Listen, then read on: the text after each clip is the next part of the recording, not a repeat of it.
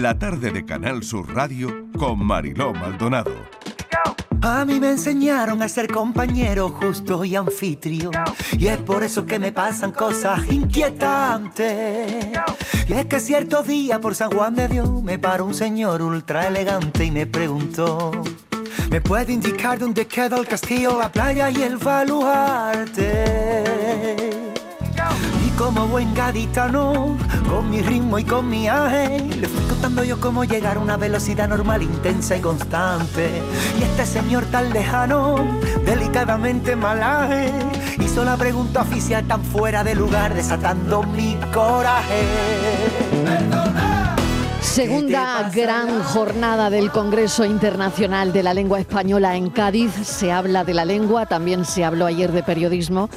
Me interesan mucho algunas mesas. Hay una que he visto y, y he prestado mucha atención, la he visto por streaming. El español, lengua común, mestizaje e interculturalidad en la comunidad hispanohablante. Uno de los ponentes ha sido Martín Caparrós, periodista y escritor, y la propuesta ha sido llamar al español americaño, porque dice que vale la pena buscarle el nombre, un nombre concreto a esto que hablamos. Bienvenido, Caparrós, ¿qué tal? Hola, ¿qué tal? ¿Cómo estás? Quería aclarar que es, es ni americano el nombre que proponía, pero, pero que lo importante ¿Cómo no es? es el no- ¿Qué es lo que proponías?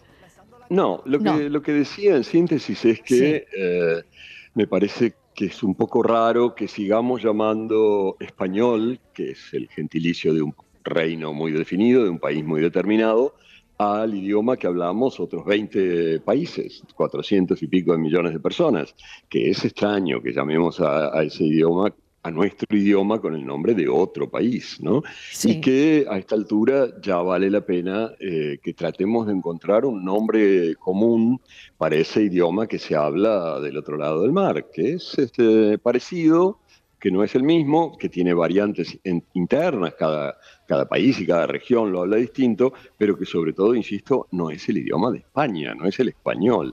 Mm. Entonces, yo proponía llamarlo ni americano. Ni americano, bueno, lo he dicho yo mal, Martín, lo he dicho Sí, mal. He dicho sí, sí, he americano, cambiado. que también he cambiado. puede ser, pero- Bueno, porque tú eres. Bueno, pero es ni americano. Ni Ni americano, ni es americano. una- Vale. Sí, ¿por qué? Porque yo hablaba, eh, he hablado últimamente, he publicado un libro que se llama América. Que Eso esto, eh, ¿cómo, ¿Cómo llamamos a la América que habla en castellano, digamos, que a la. América eh, hispana? Yo, eh, la palabra hispanoamérica me parece un poco detestable, quiero decir, me parece de esas palabras que solo dices si te pagan por decirla, ¿no? Este, si eres locutor oficial o, subsecretario de algo. Pero nadie dice, oh, qué hispanoamericano me siento hoy. Eso es algo que no, no Está existe claro, demasiado. está claro. Sería Entonces dije, bueno, ¿no? necesitamos Claro. un nombre para Mm, eso. sí. este, y yo decía América y por lo tanto ni americano. Ujú. Pero más allá del nombre que yo proponga, lo que yo digo es que tenemos que encontrar uno, no sé cuál. Este, ojalá nos importe eh, encontrarlo, digamos, en un momento en que tanta gente está tan preocupada porque no se los llame como corresponda y que como corresponde y que de pronto hasta se ofenden porque les dicen eh, los, los llaman con nombres que no les gustan que aceptemos que nuestros idiomas, pero también el inglés, el francés y todo esto, se llamen con el nombre de los colonizadores, es un poco raro, ¿no? Mm, mm. Claro, decías que sería lógico que 450 millones de personas no quieran pensar que hablan la lengua de otro. Sí, sino una adaptación, una deformación, una evolución de esa lengua que ella tiene características muy propias y muy definidas, pero además, insisto, eh, también podríamos decir, bueno, hablemos de hablar, de, llamémoslo mexicano, argentino, colombiano, uruguayo, pero me parece que tampoco es eso, mejor acabar con esta idea de países que está tan presente en, en el nombre español, acabemos con esa idea de países y busquemos algo que nos una a todos, no que nos separe. Y otra O cosa que que, nos quería, subordine. exacto, otra cosa que quería hablar contigo, Martín, es que por Sí. otro lado ahí está el inglés, ¿no? Y, y ojo, y ojo que no se trata de competir, que, que no quiero que, que se vea esto como, em, como una competición, eh, lo, lo que quiero comentarte, ¿no? Pero, por ejemplo, las grandes investigaciones se hacen en inglés. Si quieres publicar un paper, es en inglés. Ujú. ¿Crees que esto cambiará alguna vez? Eh, ¿Al español? No, al español no. creo. Yo creo que va a cambiar alguna vez y vamos a, vamos a extrañar mucho al inglés porque cambiará al chino y va a ser terrible. Este, porque van a ser ellos los próximos. Eh, el próximo gran imperio, digamos, van a ser ellos y vamos a extrañar aquellos tiempos en que nos quejábamos del inglés. Este, siempre hay como un idioma hegemónico. Hasta hace quizás 100 años era el francés, ahora es el inglés, probablemente después será el chino. Quizás hace 300 o 400, el español era un idioma con, bueno, esa fuerza imperial que tenía, pero en ese momento no, pero no creo que sea importante, quiero decir, alcanza con que sirva para que 500 o 600 millones de personas nos comuniquemos, nos entendamos, produzcamos, creemos, ya con eso me doy por más que muy bien servido, ¿no?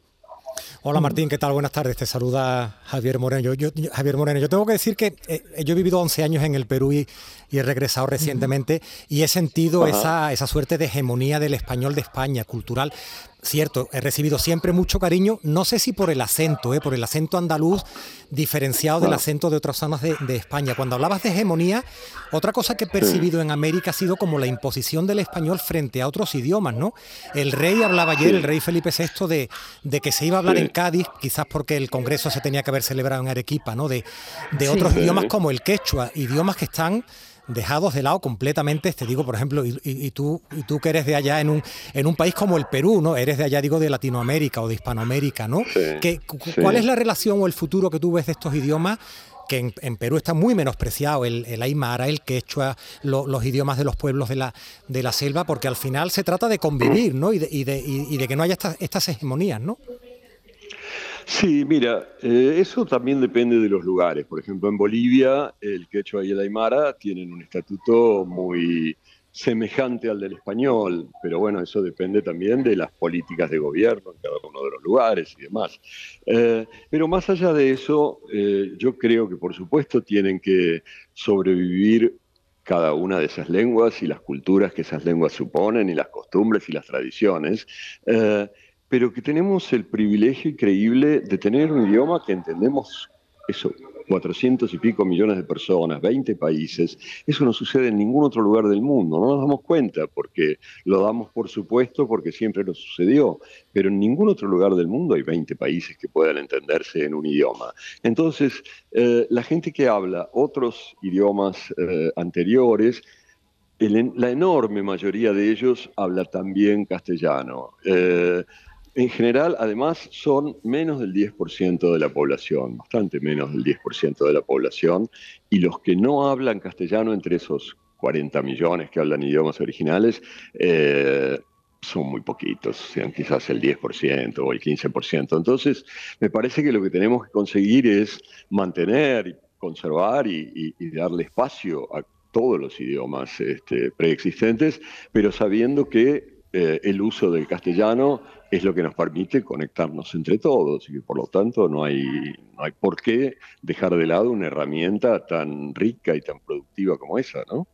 Y tendríamos que cambiar la mirada desde España hacia Latinoamérica, eh, a pesar de lo que decías y de que nos pareceríamos tanto. Yo, como te digo, que, he vivido allí, eh, eh, siento aquí un desapego y un desconocimiento terrible muchas veces hacia, hacia los países de, de América, de América del Sur, de Centroamérica, ¿no? Sí, mira, en tu pregunta está de algún modo la respuesta cuando dices que si en España tenemos que cambiar la mirada que tenemos hacia Latinoamérica.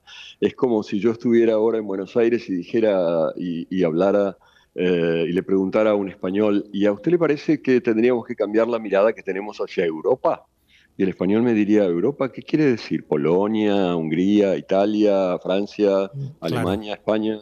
Mientras sigáis pensando que existe España por un lado y Latinoamérica por mm. otro, estamos jodidos. Quiero decir, cuando empecéis a pensar que España se relaciona con Paraguay, con Perú, con México, con Colombia, bueno, ahí vamos a empezar a hablar. Totalmente cierto. ¿Cómo te lo estás pasando en Cádiz, Martín? Fenomenal, muy bien. Estuve, hace unos días además porque vine a mm. una reunión que convocó la Asociación de la Prensa de Cádiz, estuvo muy bien el jueves mm. y viernes pasados, mm, así que ya, ya me están por, por dar la ciudadanía, creo. Este, gaditana. Digo. Muy bien.